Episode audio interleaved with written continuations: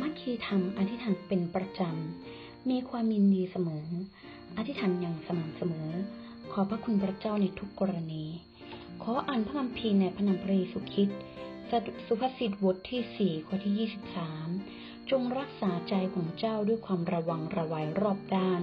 เพราะชีวิตเริ่มต้นออกมาจากใจ อาหารไฟจิตวิญญาณ จิตใจมนุษย์ ความคิด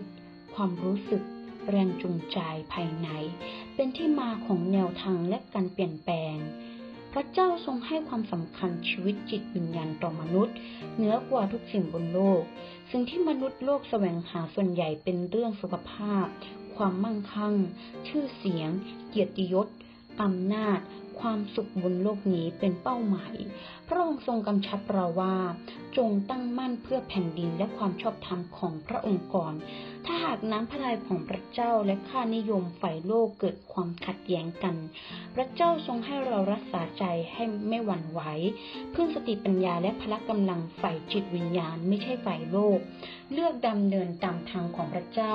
เชื่อฟังการทรงนำของพระวิญญาณบริสุทธิ์จะรักษายืนหยัดในพระองค์ชั่วชีวิต ดีกว่าความรุ่งโรจน์ตลอดชีวิตของฝ่ายโลกนั่นเอง ขออธิษฐานในพระนามพระเยซูคริสต์ พระเยซูที่รัก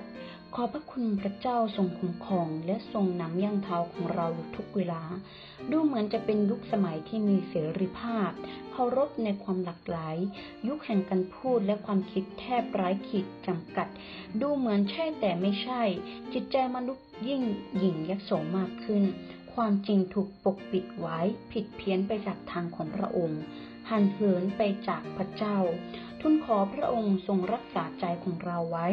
รักษาข้อบังคับของพระองค์ ตัดสินความดีความชั่วโดยสติปัญญาไฟจิตวิญญาณดำเนินอยู่ในความดีความบริสุทธิ์ความชอบธรรมของพระองค์ ทุนขอให้พระองค์ทรงนำพา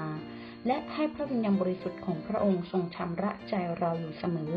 ขจัดสิ่งชั่วร้ายความคิดที่ไม่ดีออกไป เพื่อให้ข้าพระองค์สามารถรักษาจิตใจที่เที่ยงธรรมบริสุทธิ์อยู่ได้ เพราะวชนะ วาจาและการกระทำเป็นที่ชอบพระทัยของพระเจ้า ขอให้พระวิญญาณบริสุทธิ์เต็มล้นในจิตใจ ให้อยู่ในร่มเงาของพระเจ้า พึ่งพระองค์ทรงนำตลอดทางชั่วชีวิตของเรา ขอถวายสง่าราศีแด่พระนามพระเยซูคริสต์ฮาเลลูยา อาเมน